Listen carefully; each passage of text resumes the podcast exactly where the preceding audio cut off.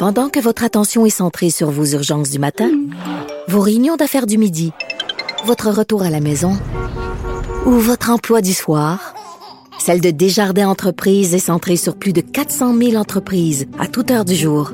Grâce à notre connaissance des secteurs d'activité et à notre accompagnement spécialisé, nous aidons les entrepreneurs à relever chaque défi pour qu'ils puissent rester centrés sur ce qui compte, le développement de leur entreprise. Alors Alex, euh, ben, faisons le bilan des cas chez nous euh, qui reste assez bon, sauf que à part le fait qu'il y a beaucoup de décès ce matin. Euh, Ouais, huit décès quand même là, qui beaucoup, viennent. ben, c'est beaucoup.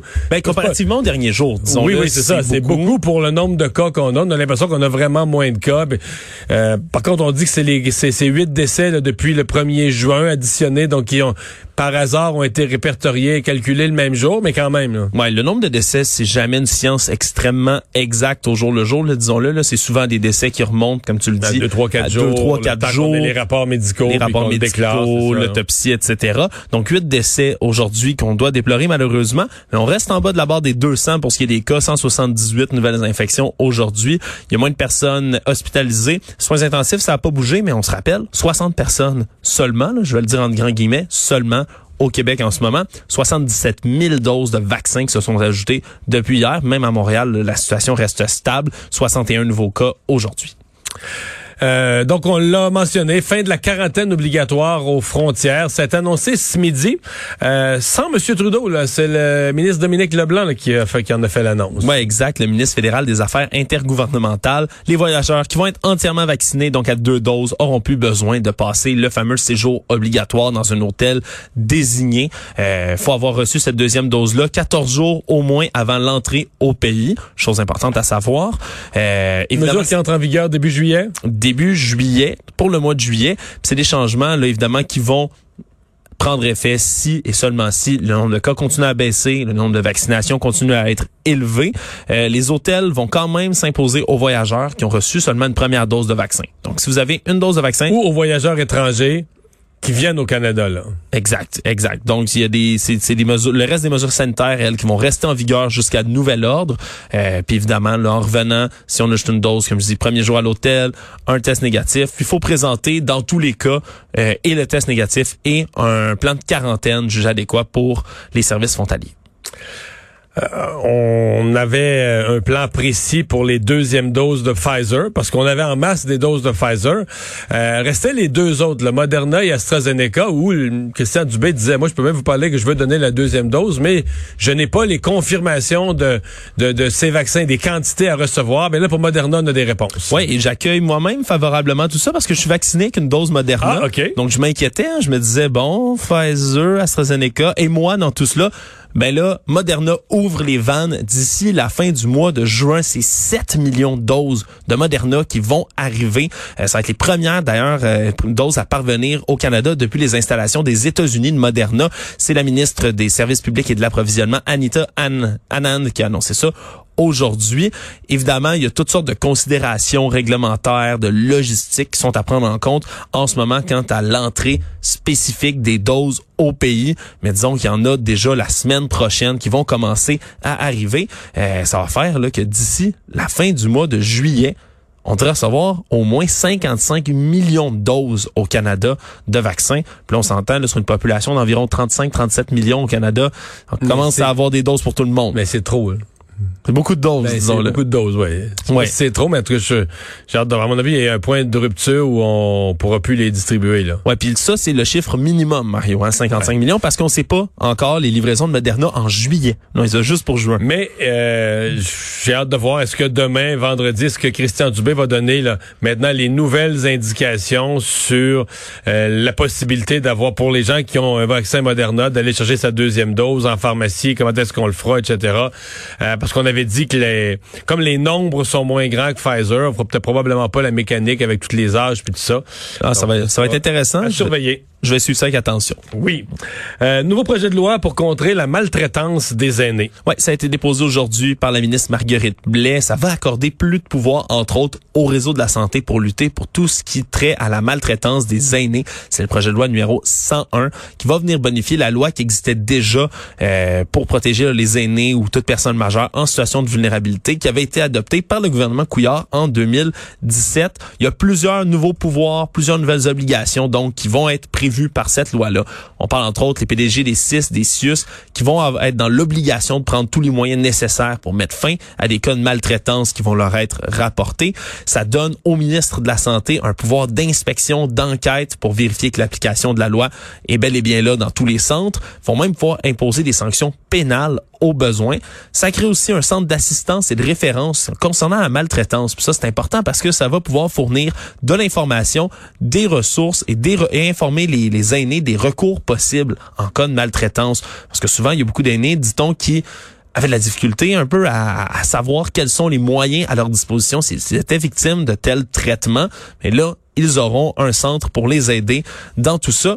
En plus, dans la foulée de l'affaire Eron euh, du CHSLD, dans lequel il y avait eu évidemment beaucoup de, mm-hmm. cas de maltraitance rapportés, euh, maintenant, on va pouvoir, du côté du ministre ou des PDG des CIS, désigner une personne pour assumer dans certaines situations, l'administration provisoire des établissements privés non Je pense qu'on a été traumatisé par l'espèce de vide qui existait à un certain point à Aaron où personne n'était exactement responsable de rien. Euh. Les employés rentraient pas, euh, les aînés étaient laissés à eux-mêmes. Vraiment, là, si on veut éviter que cette situation-là euh, revienne, d'ailleurs, toutes les résidences privées pour aînés vont devoir montrer patte blanche parce que le ministère de la Santé et les CIS vont pouvoir faire enquête dans tout, dans toutes les résidences privées pour aînés. puis évidemment, s'il y aurait, s'il y avait des cas de maltraitance qui se poursuivaient dans des établissements privés, ils auraient le pouvoir de révoquer même le certificat de conformité d'une résidence privée pour aînés. Quelle douche d'eau froide pour l'organisation des Tigres de Victoriaville. On était encore sur un nuage euh, de cette victoire en fin de semaine euh, et euh, deux joueurs arrêtés. Ils ont bon, ils ont été relâchés là, sous promesse de comparaître? Ouais, exactement. Remis en liberté le temps que l'enquête se poursuive. C'est deux joueurs de 18 ans de des joueurs des Tigres de Victoriaville qui sont suspectés dans une affaire d'agression sexuelle alléguée, des faits qui se seraient survenus samedi soir. Là, donc c'est très récent. Dans la nuit suivant leur victoire. Dans la nuit suivant leur victoire, alors qu'ils ont battu 3-2 les Foreurs de Val d'Or, ils étaient euh, à l'hôtel Entourage sur le lac, qui est à Lac Beauport. Euh, ils venaient de remporter, comme tu le dis, leur premier titre de la LHJMQ en 19 ans. Donc, ça faisait la fête. Il y avait une adolescente qui se trouvait sur place, selon les informations qu'on a, qui aurait fait de l'œil à un joueur des Tigres. Les deux se seraient tombés mutuellement dans l'œil, seraient montés à la chambre du joueur en question. Mais dans la chambre de ce joueur-là, il y aurait eu un autre garçon, un autre, un autre joueur de l'équipe qui aurait été sur place. Ça aurait déplu euh, à la jeune femme qui, elle, aurait voulu quitter et les événements seraient survenus à ce moment-là. Euh, y a cette version-là est niée, dit-on, du côté de l'entourage des joueurs concernés. Euh, c'est la jeune fille avec ses parents qui se, qui se au poste de police le lendemain matin pour porter plainte à suivre, mais disons que pour l'organisation, on sent un malaise immense à Victoriaville dans l'organisation des Tigres, mais surtout la semaine de choix la, sur la, fin du party, là, c'est ça, la fin de la, de la, de, la, fierté de la victoire. Donc bien triste euh, dénouement. Bon, le reste, c'est la justice qui va suivre son cours. Gilbert Rozon euh, devant les tribunaux, mais cette fois-ci, euh, c'est euh, ça a à voir avec une maison.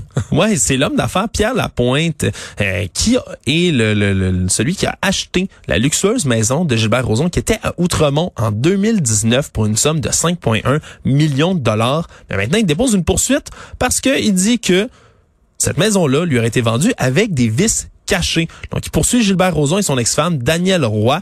Il allègue que l'ancien couple aurait été au courant de plusieurs vices cachés, mais ne lui aurait pas dit.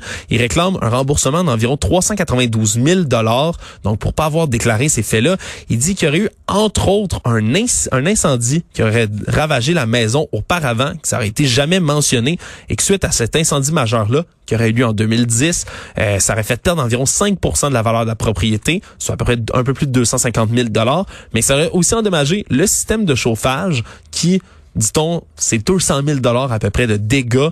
Il y aurait même des problèmes d'isolation, d'électricité, de fuite d'eau, de moisissure. Bref, c'est une autre tuile qui tombe sur la tête de Gilbert Rozon, qui, on le sait, fait face à des poursuites civiles qui totalisent 5,5 millions de dollars.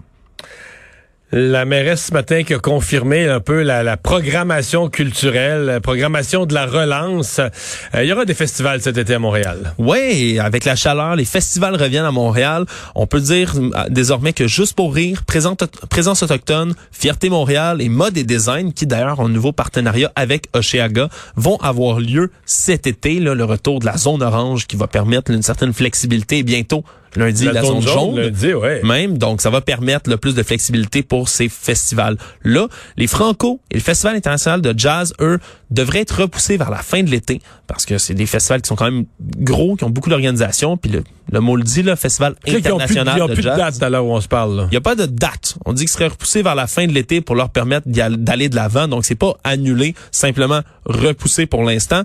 La ville aussi a annoncé qu'il y avait 29 projets culturels qui vont être déplacés et au centre-ville et dans les arrondissements autour. Et la mairesse a même parlé, Mario, de la parade de la Coupe Stanley. Ça fait poser des questions là-dessus. Ah Tout d'un coup que on ramènerait la Coupe à Montréal. Elle a dit qu'il y a un défilé qui serait possible, mais qu'il faudrait évidemment respecter toutes sortes de règles sanitaires.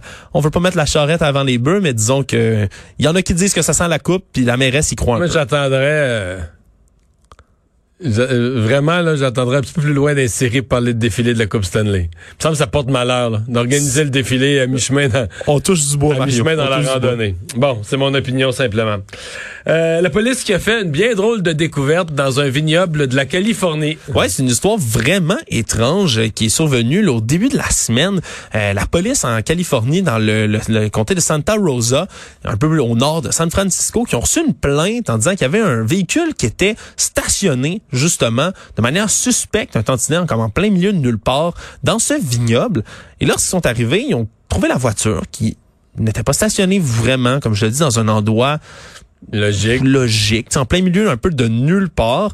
Ils ont continué à, chercher les lieux. Ils ont retrouvé un chapeau à terre, tout près d'équipements. Il y avait personne dans le véhicule. Il y avait personne dans le véhicule. On retrouvait un chapeau aussi à côté d'équipements, dit-on, euh, une espèce de, de, de, tuyau de ventilation qui sert euh, à alimenter certaines machineries pour le vignoble. Je suis pas un expert évidemment dans ce genre de machinerie.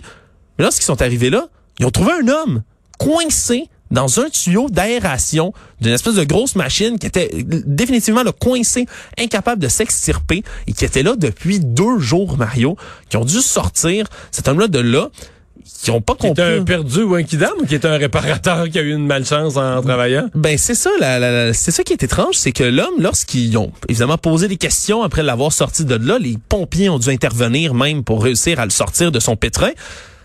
Ils lui ont demandé qu'est-ce qu'il faisait là. Il disait être un amateur et un photographe de machinerie agricole antique, Mario. Évidemment, les policiers ont fait leur recherche. Se sont compte ouais, se sont rendus compte qu'il y avait rien, rien, rien d'antique dans tout ça. Et surtout, puis là, je cite la police là-dessus, ils ont dit, on a retrouvé pas mal plus de méthamphétamine que de caméras sur cet homme-là. Il avait pris énormément de drogue, semble-t-il. Il possédait de la drogue sur lui. On n'a aucune idée pourquoi il est rentré dans ce studio-là. Peut-être que la drogue était planquée là. On sait pas trop. Ah, c'est pas C'est pas même une bonne place pour être pusher. Il serait mieux d'aller dans un coin de rue dans la ville de San Francisco que dans un tuyau dans un vignoble rural. mais... Exactement. Fait qu'en ce moment, la police l'ont relâché, mais il semblerait qu'il pourrait y avoir là, des accusations de possession de, de drogue, euh, d'avoir euh, trespassé, d'être passé de manière illégale sur le terrain. Et donc, euh, il va y avoir peut-être des accusations criminelles contre cet homme-là qui est retrouvé, ben, au moins vivant après ces deux jours dans le tuyau de canalisation. Merci.